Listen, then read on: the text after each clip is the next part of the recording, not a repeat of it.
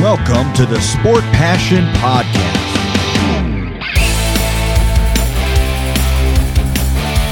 And here is your host, Lars Marendorf.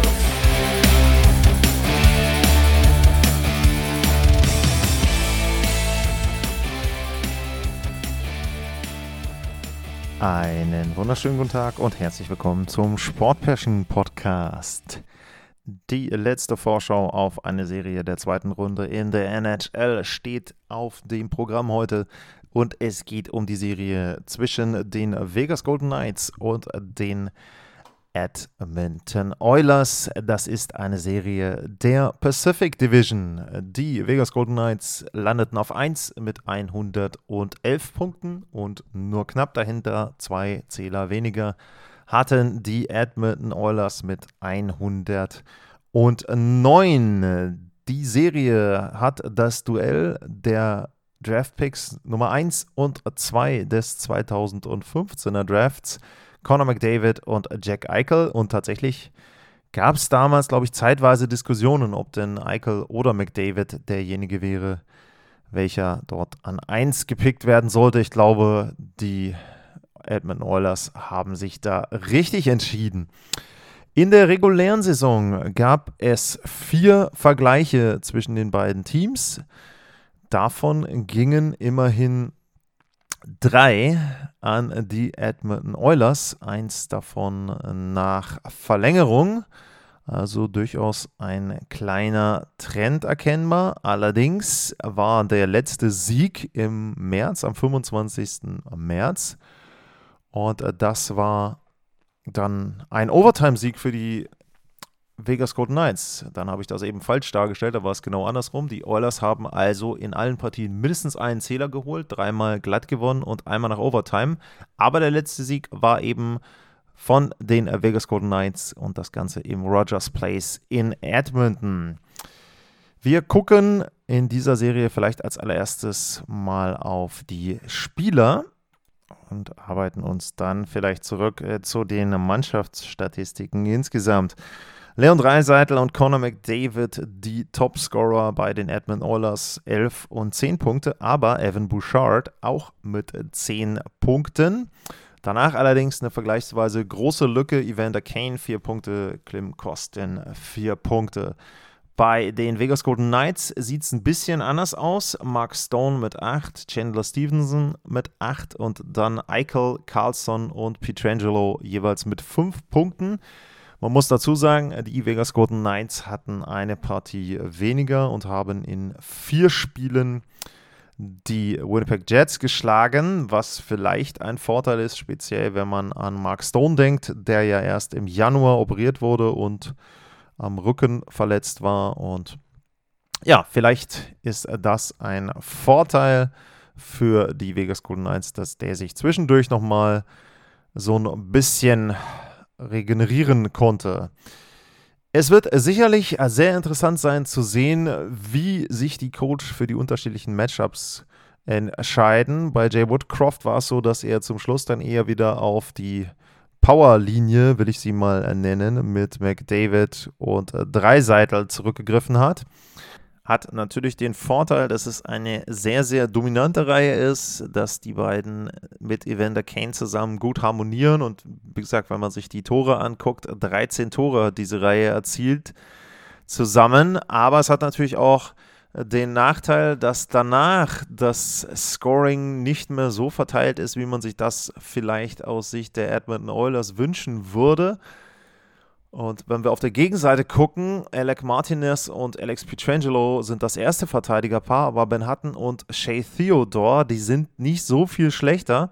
Aber Theodore ist zu sagen, der hat das letzte Spiel nicht gemacht gegen Winnipeg. Also das wäre zum Beispiel ein großer Verlust für die Vegas Golden Knights und das wäre wiederum dann vielleicht eine Chance, wenn es so ist, für Jay Woodcroft zu sagen, okay, komm, ich trenne jetzt diese Reihe, dann bin ich mir sicher, dass entweder McDavid oder Dreiseitel eben nicht gegen ein sehr gutes Verteidigerpaar spielt. Also das werden natürlich jetzt diese kleinen Nuancen sein, diese kleinen Entscheidungen. Ich glaube einfach, äh, dass er erstmal bei der Reihe bleiben wird, so wie sie ist, dass er vielleicht auch auf ein 7-3 Matchup, äh nicht 7-3, auf ein äh, 7-11 Matchup vielleicht gehen wird mit den Verteidigern. Philipp Broberg hat ja auch schon fünf Partien absolviert. Also es kann durchaus sein, dass er sich dazu entscheidet, dass er sagt, wir nehmen lieber einen Verteidiger mehr und entweder McDavid oder Dreiseitel, einer von den beiden, geht dann in eine der anderen Reihen mit rein und sorgt da dann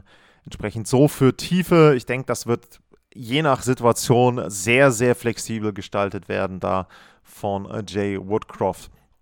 Hinter Dreiseitel und McDavid und Kane ist es so, dass zum Beispiel äh, Kim Kostin, äh, Klim Kostin, Entschuldigung, sehr, sehr gut gespielt hat für mich, phasenweise, hat ja zwei Tore gemacht in der letzten Partie, hat auch das wichtige Tor gemacht in Spiel 2, den Siegtreffer. Dort dann beim 4 zu 2 war es dann, er hat es 3-2 erzielt. Also das sind natürlich Tore, die du brauchst. Auch ein Kala Yamamoto hat getroffen im letzten Spiel, Derek Ryan zwischendurch mal. Also das wäre sehr, sehr wichtig. Auf der anderen Seite, wenn man sich bei den Oilers dann das Line-up anguckt, dann gibt es einige dicke, fette Nullen. Und das will ich jetzt nicht auf die Spieler beziehen, sondern einfach im Moment auf die Tore. Ryan Nugent Hopkins ist da natürlich als erster zu nennen. Ähm, Warren Vögele, äh, Ryan McLeod und Matthias Janmark sind die anderen, die im Moment noch nicht getroffen haben. Aber die treffen müssen, denn das wird, glaube ich, auch einer der Punkte sein für die Edmund Oilers, dass sie eben wieder, wie teilweise in der Serie gegen die Los Angeles Kings, dieses Deft Scoring bekommen und dort eben dann entsprechend, ja, auch von Spielern außerhalb der ersten Linie Tore mit aufs Konto bekommen. Bei den Verteidigern ist zu sagen, dass Evan Bouchard, habe ich schon erwähnt, starke 10 Punkte hatte. Ansonsten nur Brad Kulak mit einem Tor und äh, Daniel Nurse zum Beispiel kein Tor. Eckholm ist auch noch nicht so richtig auf dem Scoresheet angekommen. Also da ist auch ein Punkt, wo es wahrscheinlich bei den Edmonton Oilers etwas mehr noch geben muss, denn die 10 Punkte von Bouchard, die kommen alle aus dem, oder fast alle aus dem Powerplay. Und da muss man schon gucken, dass es da eher dann auch Unterstützung in den 5 gegen 5 Situationen von den Verteidigern geben wird. Es wird interessant sein, denn für Vegas ist die Serie jetzt so ähnlich wie die damals gegen die Colorado Avalanche, wo sie ja dann im Verlaufe der Serie sich sehr gut eingestellt haben auf das schnelle Spiel der Avalanche und dann in der Lage waren, dort auch diese Verteidiger-Rushes zu verhindern.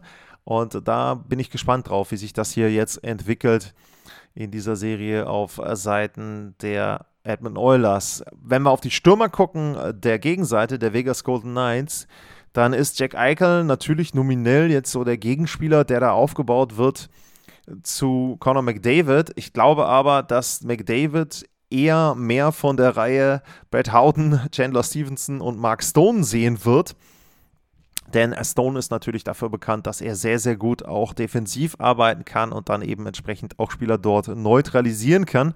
Die haben allerdings auch die meisten Tore geschossen, wenn man auf die Reihen schaut bei den Vegas Golden Knights. Haben da auch jetzt schon neun Treffer erzielt und die Reihe von Eichel eben nur vier. Also das muss man sagen. Äh, das wird natürlich ein Punkt sein, der dann vielleicht auch von den Vegas Golden Knights genutzt werden muss. Auch in den William Carlson zum Beispiel in der dritten Linie nominell. Der hat vier Treffer erzielt. Das wird auf der Seite der Golden Knights wichtig, dass du außerhalb von Mark Stones Reihe auch eben dann offensive Produktion bekommst. Und für Eichel ist es natürlich ein Vorteil, wenn du eben nicht gegen McDavid und Dreiseitel spielen musst, sondern wenn du dann vielleicht die schwächere Reihe mit Ryan Nugent Hopkins und Hyman und so weiter bekommst. Also das sind ja, wie gesagt, ich bin, bin extrem gespannt darauf, wie sich dieses Matchup entwickelt, wie da entsprechend die Coaches auf der einen Seite Bruce Cassidy und auf der anderen Seite Jay Woodcroft gegeneinander agieren werden. Eine Position, über die ich noch gar nicht geredet habe, und äh, das ist natürlich oft die wichtigste im Eishockey, das ist die Position des Torhüters. Und da könnte es auch sehr, sehr interessant werden. Da ist Laurent Boursois derjenige, der im Moment das Tor hat bei den Vegas Golden Knights. Ich würde auch sagen, die fallen und stehen mit ihm. Statistiken sind okay, 2,43 der Gegentorschnitt, 91,5 die Fangquote. Man muss aber deutlich sagen, es war Winnipeg und Winnipeg zerfiel im Grunde zum Schluss in die Einzelteile. Die haben nicht gut gespielt in der Serie, zum Schluss noch weniger als teilweise dann auch in den anderen Spielen. Also Da würde ich nicht so viel auf die Statistiken setzen. Auf der anderen Seite könnte man jetzt sagen, wenn man nur auf die Zahlen guckt, müsste Jack Campbell spielen. Der hat nämlich einen Gegentorschnitt von 1,2 und eine 96,4 Fangquote. Aber man muss natürlich dazu sagen, er hat nur den Rest einer Partie gespielt und eben nicht mehrere Spiele dort gemacht. Deswegen wird es, glaube ich, am Anfang auch wieder Stuart Skinner sein, der da das Vertrauen von äh, Jay Woodcroft bekommt, obwohl die Statistiken bei ihm auch nicht so gut sind. Ich kann mir vorstellen, dass Woodcroft dazu tendieren wird, früher zu tauschen, vielleicht einfach auch absichtlich zu tauschen, also nicht aufgrund von vielen Gegentoren in einem Spiel, sondern er sagt vielleicht, okay, komm, Skinner macht jetzt Spiel 1, Jack Campbell macht Spiel 2 oder jetzt sagt er vielleicht, okay, komm, Skinner, braucht mal kurz eine Pause. Ähm, Campbell spielt in Spiel 1. Das wird sehr, sehr interessant sein. Wenn ich die Mannschaftsteile bewerten sollte, würde ich trotzdem sagen, leichter Vorteil für mich im Tor für die Edmonton Oilers, weil sie zwei Torhüter haben, die ein gewisses Maß an Erfahrung und Potenzial haben. Natürlich, Jack Campbell, wir kennen die Kritik auch über seine Leistungen in der regulären Saison, aber er hat jetzt eben in dem einen Einsatz gezeigt, dass er punktuell, vielleicht dann auch in einzelnen Spielen dafür sorgen kann, dass die Oilers die Partie gewinnen. Sowas auf der Gegenseite mit Aiden Hilton haben wir noch nicht gesehen, muss man abwarten. Und wie gesagt, Brossois hat so eine Offensive wie die der Edmonton Oilers noch nicht gesehen. In der Verteidigung für mich klarer Vorteil für die Vegas Golden Knights. Die sind defensiv besser, die können sich, meine ich, auch offensiv sehr gut mit einschalten. In den Angriff sehe ich einen klaren Vorteil für die Vegas Golden Knights. Dafür insgesamt bei den Stürmern natürlich vorne McDavid und Dreiseitel, die können einfach Spiele und Serien alleine gewinnen. Und sie haben jetzt auch den Support. Ich habe es erwähnt, da sind dicke, fette Nullen bei den Statistiken von einigen Spielern, aber ich glaube zum Beispiel, dass ein Ryan Newton Hopkins sicherlich treffen wird, dass auch ein Zach Hyman öfter treffen wird, als er das am Anfang der Serie gegen die Kings gemacht hat. Und wenn diese Tore immer zusätzlich mit dazukommen, dann wird es ganz, ganz schwer für die Vegas Golden Knights zu gewinnen. Und jetzt gehen wir mal auf die Teamstatistiken. Natürlich steht da ein Powerplay auf Seiten der Edmonton Oilers mit einer Quote von 56,3. Also das ist, ich verlese mich hier nicht, 56,3 ist die Quote. Und das, was den Vegas Golden Knights extreme Sorgen machen sollte, ist, dass die eigene Unterzahlquote knapp besser ist als die Quote der Edmonton Oilers. Nur 58,3 Prozent haben die Vegas Golden Knights im Unterzahlspiel. Wenn man jetzt guckt, Edmonton hat auch nur 66,7% Penalty-Killing, aber das Powerplay der Vegas Golden Knights ist überhaupt nicht vergleichbar mit dem der Edmonton Oilers, 18,8%. Da die Erfolgsquote, das entspricht auch ungefähr dem, was sie in der regulären Saison hatten. Und es wird sehr, sehr entscheidend sein für diese Serie, ob die Vegas Golden Knights von der Strafbank wegbleiben können. Gelingt ihnen das, können sie die Serie, denke ich, sehr lange offen halten und vielleicht durch den Heimvorteil dann auch gewinnen. Ich glaube allerdings, dass sich dann letzten Endes doch Dreiseitel und McDavid mit dem ein oder anderen Tor von Spielern aus den anderen Reihen durchsetzen werden. Ich glaube, dass Jack Campbell mindestens ein Spiel gewinnen wird für die Edmonton Oilers. Das ist jetzt mal meine Bold Prediction hier. Und dass sich am Ende Edmonton in sechs Partien durchsetzt gegen die Vegas Golden Knights. Das ist aber tatsächlich auch eine Serie, auf die ich mich wirklich, wirklich freue. Wenn ich jetzt auf die vier Serien gucke in der zweiten Runde, dann würde ich sagen Toronto gegen Florida. Da hatte ich in der vergangenen Nacht auch das Vergnügen, das Spiel 1 mit zu kommentieren und diese Serie, das sind so für mich die beiden, die ein bisschen herausragen. Ich habe noch nicht viel gesehen von Dallas gegen Seattle, also muss ja auch ein wahnsinniges erstes Spiel gewesen sein. Aber ja, wie gesagt, das ist eine Serie, die ich sehr, sehr interessant finde. Da kann ich mir vorstellen, dass es richtig hohe Ergebnisse geben wird. Ein, zweimal, dass es aber auch Spiele gibt, wo die Vegas Knights sich mit einem 2-1, ein 3-1 mit Empty Net Goal durchsetzen können. Wird sehr, sehr interessant sein. Aber wie gesagt, am Ende sage ich Edmonton Oilers und ich sage jetzt mal, in sechs Spielen ziehen die Oilers ins Western Conference Final ein.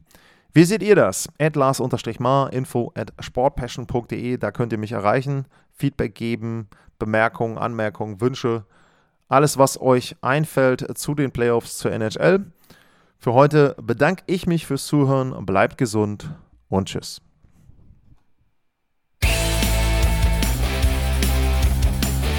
Sportliche Grüße. Das war's, euer Lars.